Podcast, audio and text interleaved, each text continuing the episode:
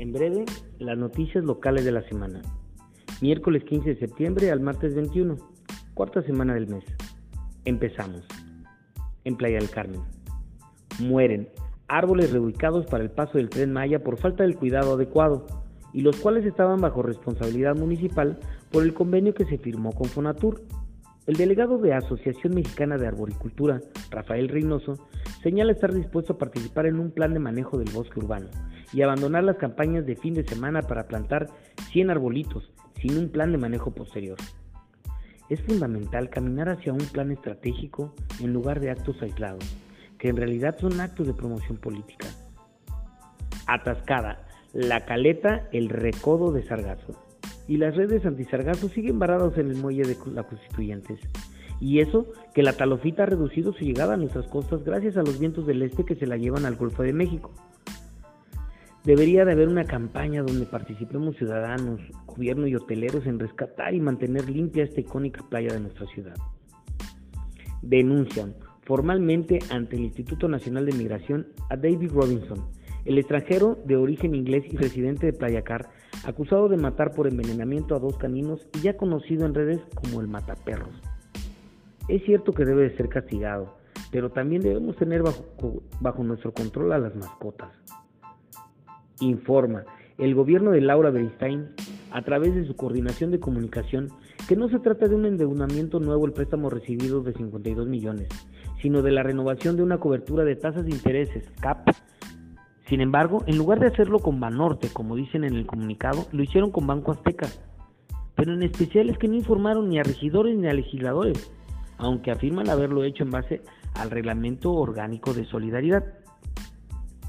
Ojo con este tema, así que esperemos el dato final cuando termine el cambio de estafeta municipal. Exigen seguridad empresarios y ante el cambio de administración pública se abre la posibilidad de probar la efectividad del mando único del gobierno estatal. Piden garantía en salvaguardar sus patrimonios para poder hacer crecer sus inversiones. Sin seguridad no hay desarrollo. Solicitan verificar cables caídos a la Comisión Federal de Electricidad en la colonia El Pedregal al enterarse de la fallecida electrocutada en Cancún, además de reclamar que no cuentan con alumbrado público desde hace dos semanas estos de la comisión cada vez están peor. En la cultura. Presentan e inauguran la escultura Sinfonía Cuculcán del artista plástico Luis Aguilar Castañeda, miembro de la AC Arte y Cultura para la Riviera Maya en las escalinatas del Teatro de la Ciudad. Además de bella esta escultura, es significativa. En Cancún. Continúa la crisis para los ambulantes, pues en las pocas escuelas que abrieron, algunos papás les prohíben a sus hijos comprar por temor al contagio del COVID. Deberían de actualizarse estos comerciantes ambulantes y empezar a vender productos saludables. Inconformidad por la tala de dos árboles que proporcionaban sombra a vecinos de la región 97 en el cruce de la Chichen Itza y Chacmol, en lugar de ser trasplantados. También se quejan de la contaminación del cenote, pues llegan hasta en vehículos a tirar la basura. Y si creamos comités vecinales que protejan la flora y fauna local, en especial los parques y cenotes, ¿por qué esperar que el gobierno solucione todo?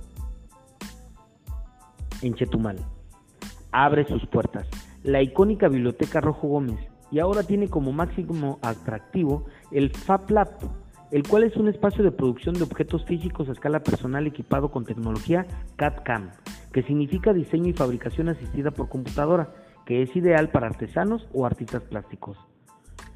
Aunque se perdieron casi todos los libros de la antigua biblioteca por falta de mantenimiento, es una excelente noticia su reapertura.